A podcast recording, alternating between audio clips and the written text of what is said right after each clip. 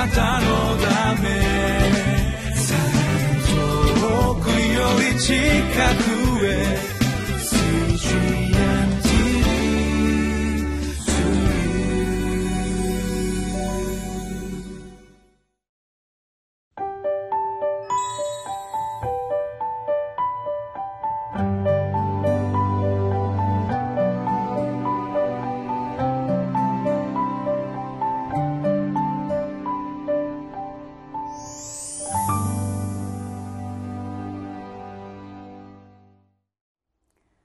習志野キリスト教会の山田泉です。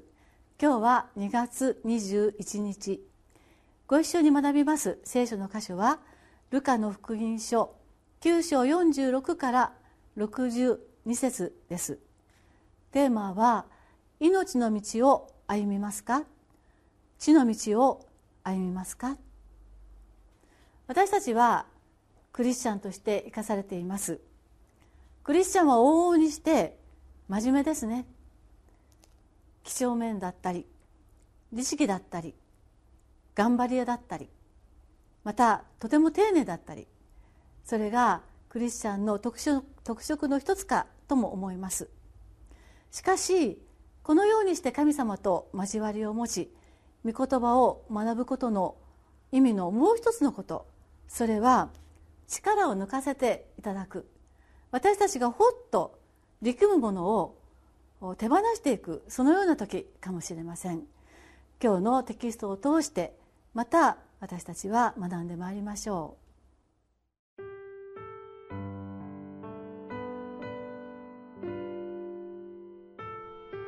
ルカの福音書9章46節から62節。さて、弟子たちの間に自分たちの中で誰が一番偉いかという議論が持ち上がった。しかしイエスは彼らの心の中の考えを知っておられて、一人の子供の手を取り、自分のそばに立たせ、彼らに言われた。誰でもこのような子供を私の名のゆえに受け入れる者は、私を受け入れる者です。また、私を受け入れる者は、私を使わされた方を受け入れるものです。あなた方すべての中で一番小さいものが一番偉いのです。ヨハネが答えて言った。先生、私たちは先生の名を唱えて悪霊を追い出しているものを見ましたが、やめさせました。私たちの仲間ではないので、やめさせたのです。しかしイエスは彼に言われた。やめさせることはありません。あなた方に反対しない者はあなた方の味方です。さて、天に上げられる日が近づいてきた頃、イエスはエルサレムに行こうとして御顔をまっすぐ向けられ、ご自分の前に使いを出された。彼らは言って、サマリア人の町に入り、イエスのために準備した。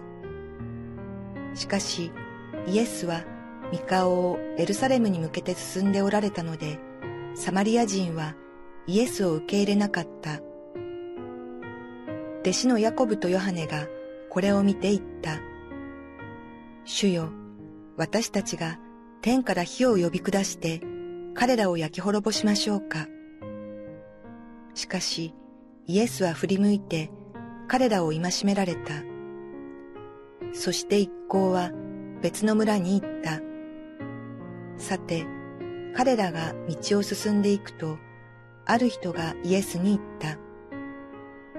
私はあなたのおいでになるところなら、どこにでもついていきます。すると、イエスは彼に言われた。狐には穴があり、空の鳥には巣があるが、人の子には枕するところもありません。イエスは別の人にこう言われた。私についてきなさい。しかしその人は言った。まず行って、私の父を葬ることを許してください。すると彼に言われた。死人たちに彼らの中の死人たちを葬らせなさい。あなたは出て行って、神の国を言い広めなさい。別の人はこう言った。主よ、あなたに従います。ただその前に、家の者に糸まごいに帰らせてください。するとイエスは彼に言われた。誰でも手を隙につけてから後ろを見る者は神の国にふさわしくありません。今日ご一緒にお読みしました聖書の箇所は少しふふって、えー、笑ってしまうようなそのようなお話がずっと続か続いていたように思うんですね。46節をまず見てみます。さて弟子たちの間に自分たちの中で誰が一番偉いかという議論が持ち上がった。まあ大人げないと思うような話が始まってまいります。49節も同じようです。お読みします。ヨハネが答えて言った。先生私たちは先生の名を唱えて悪霊を追い出しているものを見ましたがやめさせました。私たちの仲間ではないのでやめさせたのです。これもおやおやという感じがしてしまうような話ですね。まだ続くんです。もう一つ見ます。53節を見ます。しかしイエスは御顔をエルサレムに向けて進んでおられたのでサマリア人はイエスを受け入れなかった。そして次の説です。弟子のヤコブとヨハネがこれを見て言った「主よ私たちが天から火を呼び下して彼らを焼き滅ぼしましょうか」なんと過激なというような発言ですね。一つ一つ何か子供じみたような気がするほど無気なまたこのようなこう生きがったというんでしょうか。あるいは非常に、えー、肩がこうそびえ立ったようなそんな信仰者の姿が次々とここに出てまいります。しかしそれに対してのイエス様の一つ一つの答えは最初の誰が一番偉いかという答えには48節でこのような子供をと連れてきて一番小さいものが一番偉いのだよと答えるイエス様。やめさせましたという仲間ではないのでやめさせましたという弟子の告発にはやめさせることはありません。反対でなければそれは味方です。とおっしゃった50節のイエス様。あるいは焼け滅ぼしてしまいましょうかと過激な意見に対して55節に振り向いて彼らを戒められた。何を言っとるのかと言っているイエス様がここにあります。本当にこのちぐはぐとでも言ったらいいんでしょうか。神様とお弟子たちの会話は笑っていいのかそれとも私たちがあっと何か心が刺されることなのかと思うぐらい本当に、えちぐはぐな状態が表されています。この噛み合わないイエス様との会話はこの後半もさらに続きます。今度はイエス様の方が語りかけてまいります。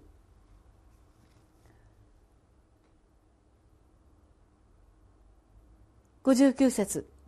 イエスは別の人にこう言われた。私についてきなさい。しかしその人は言った。まず行って私の父を葬ることを許してください。そうするとイエス様は60節で死人たちに彼らの中の死人たちを葬らせなさいと言います。飛ばしてしまいましたが一つ前の57節ですね。私たちはどこにでもイエス様についてきますとイエス様への従順をまた生涯の従っていく心を表した弟子たちには58節で「いやいやいや狐には穴があり空の鳥には巣があるが人の子には枕するところもないんだよ」と言ってちょっとその勢いだけではできにくいかもねと諌めるイエス様がここにもおられます。私たちはこのちぐはぐな会話を見る中でどんなことを皆さんは感じられるでしょうか？信仰は私たちが気合を入れてやっていけるものではないということ。また私たちがしっかり頑張って進んでいくというものが少しもその中にはないということを思うように感じます。これはおかしいですよねイエス様と人々が主によって自分たちこそが信仰の勇者であると思って、えー、信仰の発言をした時に主はそうじゃないよ。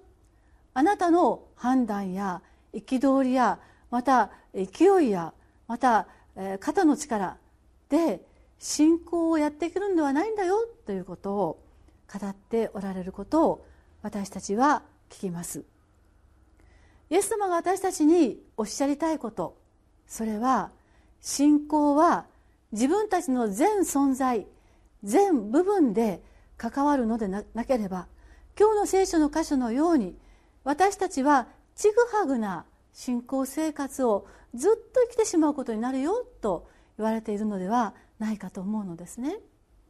どんなにあなたが一生懸命を頑張って出してもやはりちぐはぐからは抜け出せません私たちはイエス様に全存在をもって信仰に生きることを求められていますですから力を抜いて神様に私のすべてを受け止めてくださり私のすべてを養い導いてくださいと祈ることが私たちの祈る祈りではないかと教えられているのです。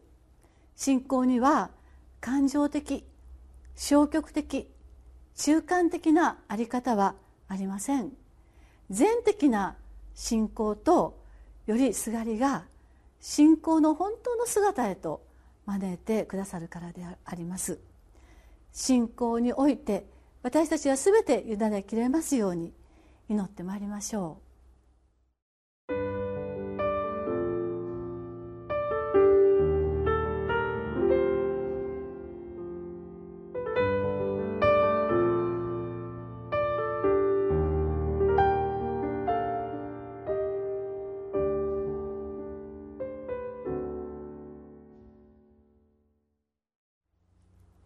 ストの62節をお読みいたします。するとイエスは彼に言われた。誰でも手を好きにつけてから後ろを見る者は神の国にふさわしくありません。この御言葉は私が献身した時に先生からこの言葉をいただいてもう後ろを向いちゃいけないよ。あなたは神様に捧げたんだから今までのこの社会での自分を振り向いてはいけないよといただいた言葉でした。旧約聖書のアブラハムのとロトの話の中でロトの奥様が「逃げなさい」と言われている時に今までの自分の生活をふっと振り向いた。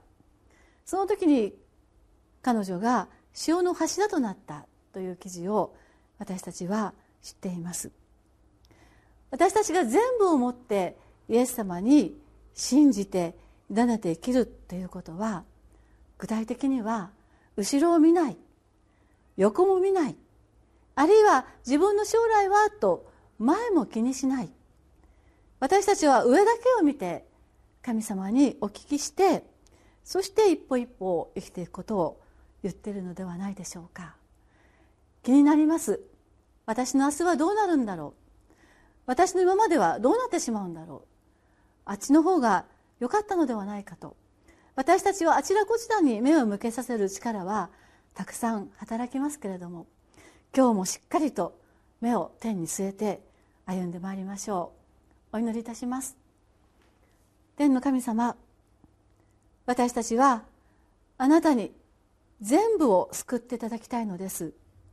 私たちは全生涯を主にお任せして養っていただきたいと願います。そのように願いつつも私たちがまた自分の後ろを振り返りまた自分の横を見て、えー、ビクビクしてしまったりとする愚かなものでありますが主をどうぞあなたによって助けられ今日も折々に上を見上げ神を見上げて一歩一歩進むことができますように私たちの今日のひと日を主が強くお導きくださいますことをそして私たちの見る方向をしっかりと主が導いてくださいますようお願いいたします。イエス様の名前によってお祈りいたします。アーメン。あなたのため遠くより近く